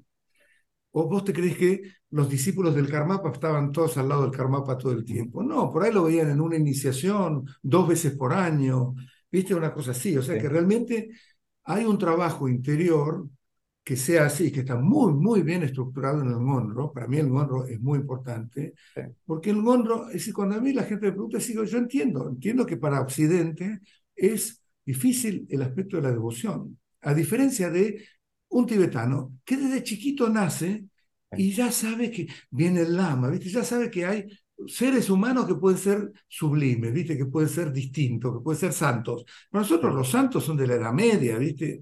Ahora sale en el diario que el Papa va a nombrar santo o santa a alguien y ¿viste? No, conmueve a nadie. es como ver a la familia o a la provincia de donde proviene, ¿viste? Pero no es como... Eh, pero desde chiquito eh, hay esa prontitud o apertura, ¿viste? A abrirse a un ser humano y considerarlo como alguien que está más allá, digamos, ¿viste? Cosa que a nosotros nos cuesta, porque somos muy estructurados, ¿viste? Entonces cuesta esa cuestión de devoción, que es una cuestión también que se siente física, es una emoción, punto, ¿viste? Entonces es una emoción, tiene una característica de amor, de, de rendirte, ¿viste? De un montón de factores que no son tan fáciles. Y cuando me pregunta, le digo, bueno, algo tenemos que hacer de parte nuestra. Y, ¿viste? El, el budismo tibetano ese esquema de el Monro es muy bueno, porque cuando te lo enseñan, yo no sé bien por qué no te lo dicen, ¿viste? Pero en realidad la intención secreta, el secret agenda, ¿viste? De todo el Monro es un Guru Yoga. Porque lo primero te dicen postraciones. Entonces te dicen postraciones porque entonces tu orgullo, vos estás en el piso igual que una hormiga y ahí vos sabés, ahí viste, confirmás que estás en samsara y necesitas ayuda y por eso tomás refugio en aquellos y los ves como liberados, trascendentes, extraordinarios y una y otra vez es un acto de rendición. Pero ¿a quién te estás postrando? En el árbol de refugio está tu guru, están también Yedam, los Budas, atrás está Pragna Paramita, el Dharma, está la Sangha, viste, con los bodhisattvas, y está todo, pero en un momento te dice, y todos son una emanación de la sabiduría de tu guru. Sí. Bottom line es tu guru, ¿no es cierto? Una y otra y otra vez, sin decírtelo, vos te estás rezando con el guru. Y en nuestro linaje, por ejemplo, cuando decís el manamka, ¿viste? Que tomás refugio en el guru Dharmakaya, es en la mente del guru, en la voz del guru y en la forma del guru, y el último es en el guru, así como se te presenta. O sea que es, guru yoga ya desde ese momento. Entonces pasás a Vajrasattva. Claro, es Vajrasattva porque él tiene el voto, viste, de acudir y purificarte, etc. Pero ¿cómo empezar la visualización? En esencia es tu guru que toma la forma de Vajrasattva. Así se enseña. De vuelta es guru yoga, porque vos te estás relacionando, lo ves como Vajrasattva, pero la presencia del guru está ahí también. Sí. Y después cuando se ofrece mandala, también lo mismo, ¿viste? Porque es el mismo árbol de refugio, hasta que finalmente llegaste a sin ningún, como dirían en inglés, beating around the bush, ¿viste? todo, todo alrededor, ya directamente hacer guru yoga y ciento y pico de mil súplicas que le haces al guru sin visualizar grandes cosas ni nada, devoción, devoción, devoción, devoción.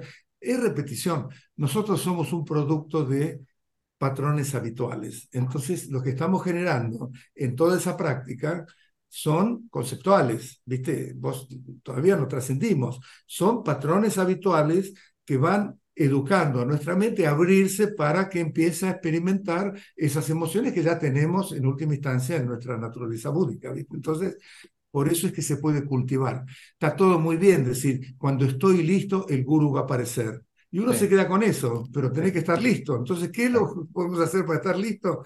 Y bueno, yo no sé, por ahí hay otras maneras. Si vos tenés un karma y una conexión enorme con alguien, seguramente por ahí podés hacer un bypass y hacer más directo. Pero si no, con el gonro, entonces en ese sentido, es verdad que si uno está cerca, suponete que vas a Tashillón, ¿vos te crees que vas a estar con y Poche todos los días? difícil, no es así. Si te da, vas, le haces una cata, te haces dos, tres preguntas y te vas. Yo tuve una situación excepcional, vivía en la casa de él, o sea que lo veía todo el tiempo, salía al, pat, al Porsche y me sentaba a charlar con él. Pero no, no, es repetible eso, no, no, es fácil que se dé. Eh, y entonces, ¿qué hacemos? Entonces ya está, ya no sirve. No, no es así. Es decir, bueno, ¿tiene que haber un contacto? Sí, tiene que haber un contacto. Por eso, yo como te dije, durante toda la trayectoria de estos 37 años, siempre vino algún rinpoche y hacemos un retiro. Para que la gente se conecte con alguien, que eso ya depende de la gente, ¿viste? Y si la gente se conecta, después por ahí va a la India y está un tiempo y lo ve con más asiduidad, ¿viste? O qué sé yo. Por ahí después va a, con Sonny Rinpoche, después van a Creston y hacen retiros. ¿Cuánta gente fue a Creston? e hizo retiros con él, ¿viste? De nuestro centro, ¿viste? O sea que ya hay una conexión porque, bueno, son, realmente son maestros de Mahamudra porque, ¿viste? Su mente está en ese estado. Entonces, la conexión es esa. Mi rol es facilitar que encuentren esa. Ahora, es verdad que lo que vos decís es cierto, pero tampoco era tan fácil en Tibet.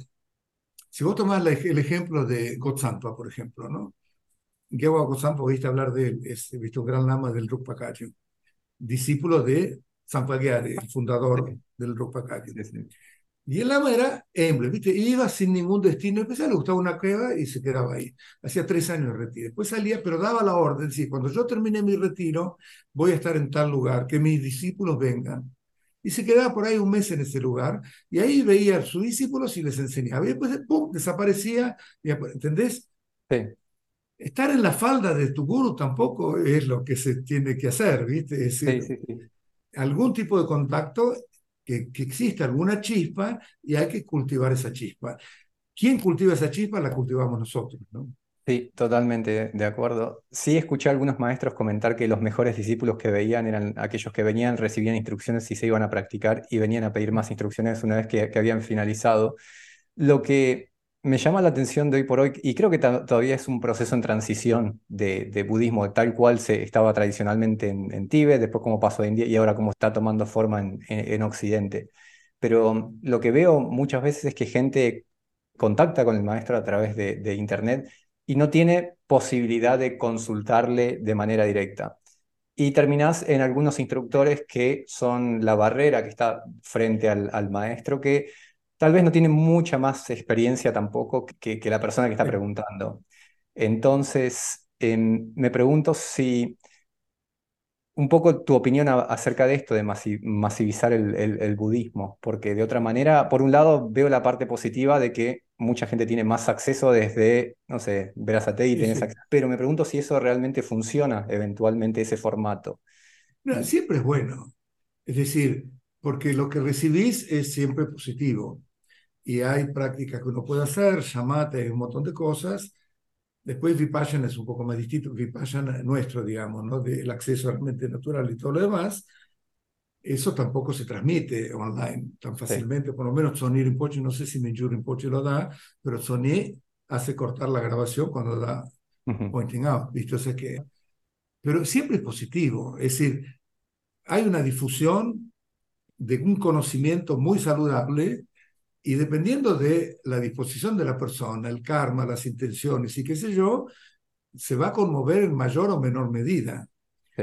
Eh, ¿Entendés? Entonces, si tiene mucha inspiración y demás, seguramente va a ser algo para ir y conocer personalmente a ese maestro, porque también dan retiros presenciales, o sea que sí. tampoco es como que están recluidos, ¿viste? Y que no los ves más.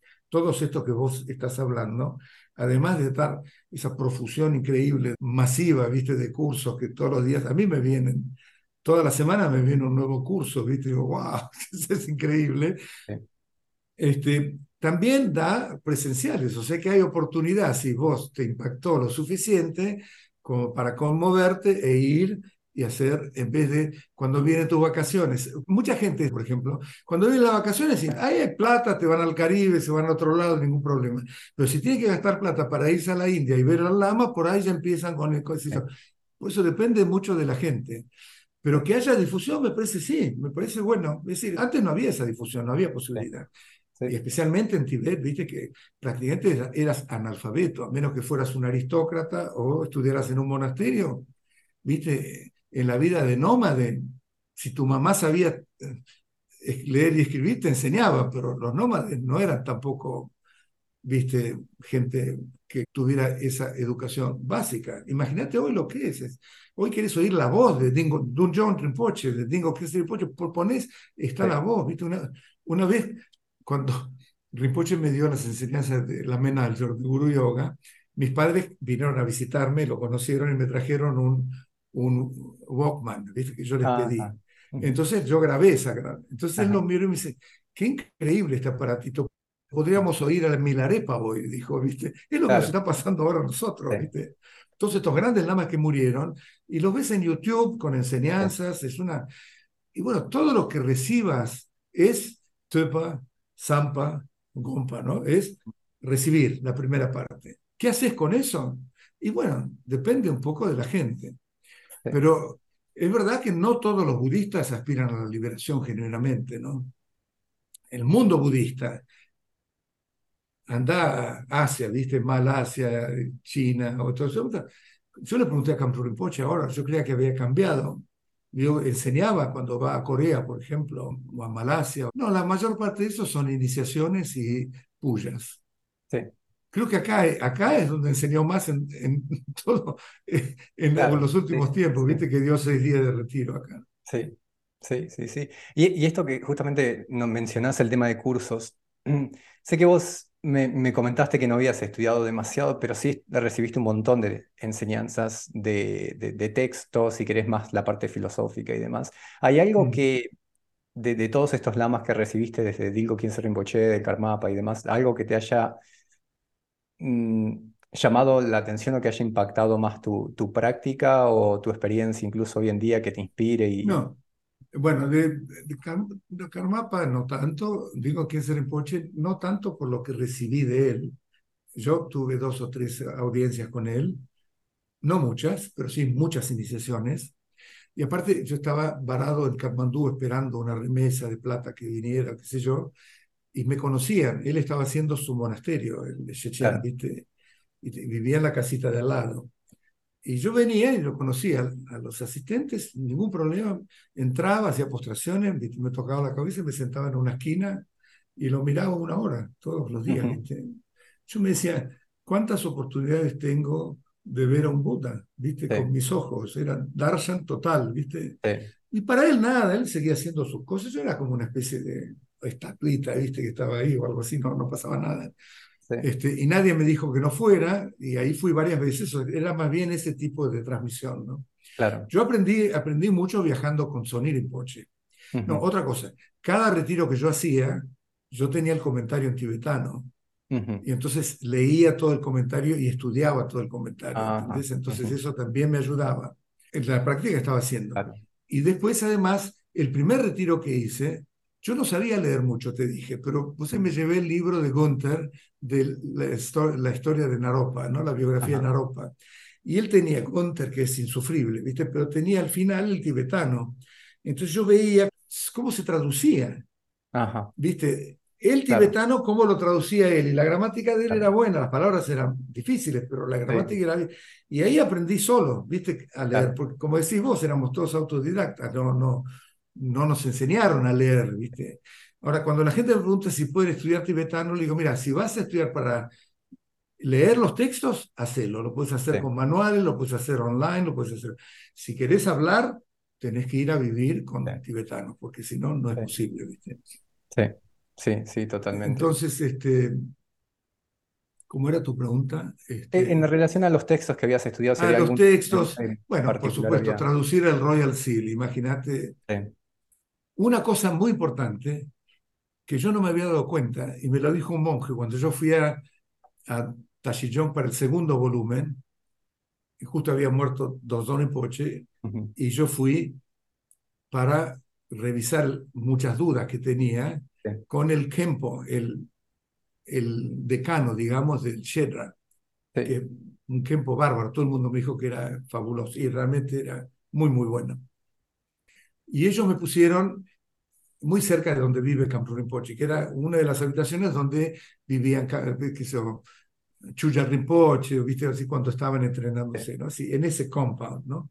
Al lado de la cocina. Entonces me daban de comer ellos, viste, iba demasiado, era desayuno a las seis de la mañana, después viste media mañana, después almuerzo, después tarde, media tarde, la cantidad de comida que yo nunca, viste, y, a veces cuando está, una vez estaba tomando el té y había uno de los monjes viejos, que para que lo conocía yo, de los viejos, digamos, monjes esos de, muchos años, ¿no? Y me dijo algo que no se me había ocurrido, pero que es verdad, dice, ustedes, ustedes hacen un trabajo muy bueno, porque si no entienden, no pueden traducir. Nosotros, los tibetanos monjes, Viste, cuando hacen una puya, dice, bueno, estamos leyendo y más o menos entendemos. No entendemos todo, porque para entenderlo tenés que ir a un campo. Como traductor, es imposible traducir a menos que entienda lo que estás traduciendo. O sea que traducir todo ese bodoque, viste, del Royal Seal, pero por supuesto que ahí aprendes también. ¿no? A mí, cuando yo estoy enseñando, por ejemplo, me salen partes del, del texto este, viste, que vi o que que me impactaron, ¿viste? Algunas frases que me impactaron o qué sé yo, que algunas veces las sé repetir, pero otras veces ya directamente digo, bueno, en ese texto dice tal, tal, Shang Rinpoche dijo tal cosa, tal otro lama dijo tal cosa, Gotsampa dijo tal cosa, ¿viste? Que me sale en el momento, en el contexto. Y bueno, porque te van quedando, si la tenés que estudiar y la, la machacar, no, y acá no, porque esto, de pronto, pum, cuando la lograste te dejó una, una impresión, ¿viste? En la memoria muy, muy grande, ¿no? Y mucho también porque durante 15 años o 16 años yo viajé dos, tres, cuatro meses por año uh, con Soneripoche. Claro. Viviendo con Soneripoche, desayuno, almuerzo, cena, saliendo, yendo, estudiando. Viste, retiro de, seis, de retiro de mes, un mes, month long. Y, después yo le preguntaba mucho a él, que, soy un pesado, él me dice que soy un pesado porque pregunto mucho. Lo que me ayudó en filosofía mucho, este, los libros de Pat McCarran, de Wollstan, Wollstan Fletcher, ¿viste? Que es, él, no sé si estudió filosofía, creo que empezó siendo un monje cristiano, él sabe de teología, qué sé yo, y escribe muy bien, y con la mujer, Elena Black, que viste que es, ellos los dos traducen, pero él escribe unas introducciones fantásticas, ¿viste? La introducción al Madhyamika Vatara, yo empecé a aprender Shenton, Rantón, ¿viste? Las corrientes de esto y lo otro, lo que pasaba en Tibet. Espectacular. No solo eso, yo compro el libro y leo la, la introducción de él. En general ya me cuesta mucho seguir con el libro de Nagarjuna, ¿viste? O de eh, Chandrakirti, ¿no? Sí. Sí, sí, sí, No, eh, son increíbles las, las introducciones. Para ir concluyendo, ¿en, qué estás trabajando ahora y en el futuro qué, qué, cuál es tu plan? ¿Estás trabajando en más traducciones orales eh, o en traducciones eh, de textos? ¿Tenés algún texto próximo que tengas en mente? Mira, eh, lo que pasa es que ya lo dejamos un poquito, viste, hubo un segundo texto, un primer texto que salió, que es el Supreme City, que hice con Adam Kane y con Sean. Sean, no sé, no me acuerdo del apellido, el monje este divino, ¿viste? Y son textos cortos, que yo creo que son buenos para estos tiempos modernos, ¿viste? textos cortos. Era como el Crystal Cave, por ejemplo, ¿viste? Que hizo Eric. Sí. Este, y salió en la última reunión antes de la pandemia, cuando estábamos en California tomando enseñanza del Kempo este, Namron, almorzando con Sonny Rinpoche, de hacer una segunda volumen. Y Sonny Rinpoche dijo, sería bueno hacer Shulen, ¿viste? Que son preguntas y respuestas, ¿no? Yo te creo que te lo comenté el otro día. Entonces yo tomé uno de Pamodrupa preguntándole a Gampopa. Es muy bueno porque las preguntas son preguntas que uno podría hacer, ¿viste? Exacto. Él era estudiante. Bueno, guardando la distancia, ¿viste? Exacto. Pero este. Y eso los traduje, traduje tres o cuatro y, y después tengo uno que se iba a publicar en ese libro que es de los cuatro yogas por Permacar, porque ya lo tengo traducido, ahora lo estoy leyendo, está bastante bien. Pero no estoy, no, me entusiasma tanto traducir, ¿viste? Eh, lo escrito. Es decir, yo sé que es de mucha utilidad, fíjate, cada retiro uno, ¿viste? le pide a Marcía que les mande el texto, porque Eric lo tradujo y se toma como texto, ¿viste? O sea que realmente es como tu Poche le dijo, traducí mucho porque eso va a ser bueno para la gente, ¿viste? Pero sí, eh, traduje también cosas que Chuya Rinpoche, de pronto me manda algo y me dice, me traducís esto, suponete, un poema devocional, viste que es muy lindo. Entonces lo traduzco. Después mal muere porque tampoco se publica ni nada. Es como, bueno, así aprendí yo. Así aprendimos todos los autodidactas. Yo tenía, antes de empezar en este texto largo, o en el texto chico, antes del Royal Silly, qué sé yo, no sé la cantidad de textos que yo tengo traducidos que están en el stand, ahí están en distintos folders, ¿viste? Y, y quedaron ahí. No se publican, no se hizo nada, pero yo aprendí. ¿entendés? Este, traduciendo. No importa si no se publicó, si se llegara a publicarlo, lo puliría con toda la experiencia que tuve desde ese momento hasta ahora, pero en el proceso de traducir, sin expectativas, de, viste que la traducción es muy delicada, ¿no? Realmente no es simplemente saber el idioma, es también saber cómo ponerlo para que sea leíble y que no sea pesado. Lo mismo con la traducción oral, no es como simplemente entender el idioma, el traductor también tiene que tener muchas otras cualidades, ¿viste? Para que, por empezar, no poner su conocimiento. Uno tiene el conocimiento, pues si no, no puedes traducir más como conocimiento base. Hay algo nuevo, pero está enmarcado dentro de una base sólida, ¿viste? Como para darte cuenta de que no vas a decir una estupidez o que no lo entendiste mal. ¿Entendés? Vos te dice el lama algo, uno ya tiene la base y entonces cuaja bien. De pronto el lama quiso decir algo y vos lo malentendiste, y ahí ya decís, ahí aclarás, decís, porque... Y se, y se descubre que vos le habías entendido mal, ¿entendés? Pero para eso tenés que tener una base. Sí. Y hay traductores que inventan, no inventan, que ponen su conocimiento. Lama dijo esto y ellos completan, ¿viste? Eso lo. Eso, no tiene nada que ver conmigo, ¿viste? No, no me gusta para nada. Y después hay traductores que son muy monótonos, ¿viste? O sea que hay pero hay otros que se pasan, entonces se, vuelven actores, ¿viste? O sea que tiene que haber muchas cualidades, ¿viste? Elocuencia, que no aburra, ¿viste? Que sea muy fiel a, a lo que está oyendo y que sepa del tema, que sea, hay un montón de factores, ¿viste? Que hacen, y lo mismo para la traducción escrita, ¿viste? Pero en la traducción escrita uno tiene que tener mucha paciencia, porque son rondas y rondas, es, yo lo llamo very sticky, ¿viste? Como que se te pega.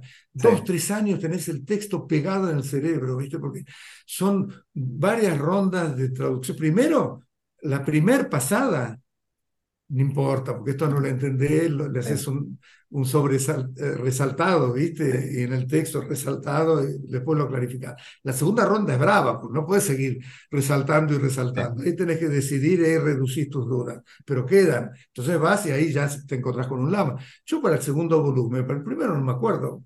El segundo volumen hice dos viajes, un viaje a Tashillón y un viaje a Nepal. Estuve dos semanas con Chuya Rinpoche, todos los días una hora, que era espectacular, ¿viste? sí, sí, sí. Un mano a mano, porque con el tiempo, llegó un momento que yo necesitaba un lama que, que, entendiera el inglés.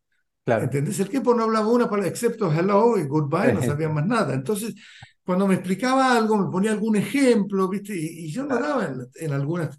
Entonces, con Chuyal Rinpoche, que sabe que tiene muy buen dominio de las palabras y de los conceptos en inglés, con él, digamos, viste, avancé mucho más en la precisión del texto, porque en las cosas en las cuales me había quedado como muy vago lo que había recibido de aclaración del otro, él lo podía definir porque hablaba mi idioma. Entonces, pero terminás eso y después se lo mandás a tu editor, ¿viste? Que te corrige y te pone el inglés. Sí, otra ronda más ida y vuelta, y de vuelta. Después se lo mandas a Shambhala, que también pone su editor, ida y vuelta, y de dos, tres veces. Finally, le decís chao y sale el libro. No, no, puedes creerlo. Te juro, la sensación es como, ¿viste? La sensación de Milan, de que todo es como un sueño, es así. Yo cuando abro el libro digo, pues yo traduje esto, te juro, no puedo creer que pasé tantos años traduciendo ese texto. ¿no? No, es un texto increíble y me parece en particular que es sumamente útil para estar practicando, idealmente si estás en retiro, porque te da instrucciones muy, muy precisas y hoy por hoy recibir todo eso de, de un maestro tenés que tener bastante suerte que tenga el tiempo de, enseñar todo eso. Y había escuchado a, un maestro que había comentado que eventualmente, antes, ¿no? Eh, que, que, tenían que los discípulos que aprender tibetano porque no había tiempo para enseñarle absolutamente todos, o él no tenía tiempo para enseñarle todos, entonces les daba textos y Obviamente que le daban instrucciones orales, pero después tenían que aprender por sus propios medios y hoy por hoy tenemos acceso en, inglés y en castellano al, texto. Así que Gerardo, te dejo libre, te agradezco un montón por eh, todo el tiempo que le dedicaste a esto. Realmente estoy seguro que va a ser muy útil para, para mucha gente y este, ya nos estaremos viendo la, a la vuelta. Bueno, dale, ok. Muchas gracias. Chao, chao. Chao, hasta luego. Gracias por escuchar este episodio. Si te interesan los temas relacionados con el budismo y deseas recibir una notificación cada vez que publique un nuevo episodio, una traducción o un ensayo, te invito a suscribirte a la lista de correos en buscandocerteza.com y te notificaré la próxima vez que publique nuevo contenido. Hasta la próxima.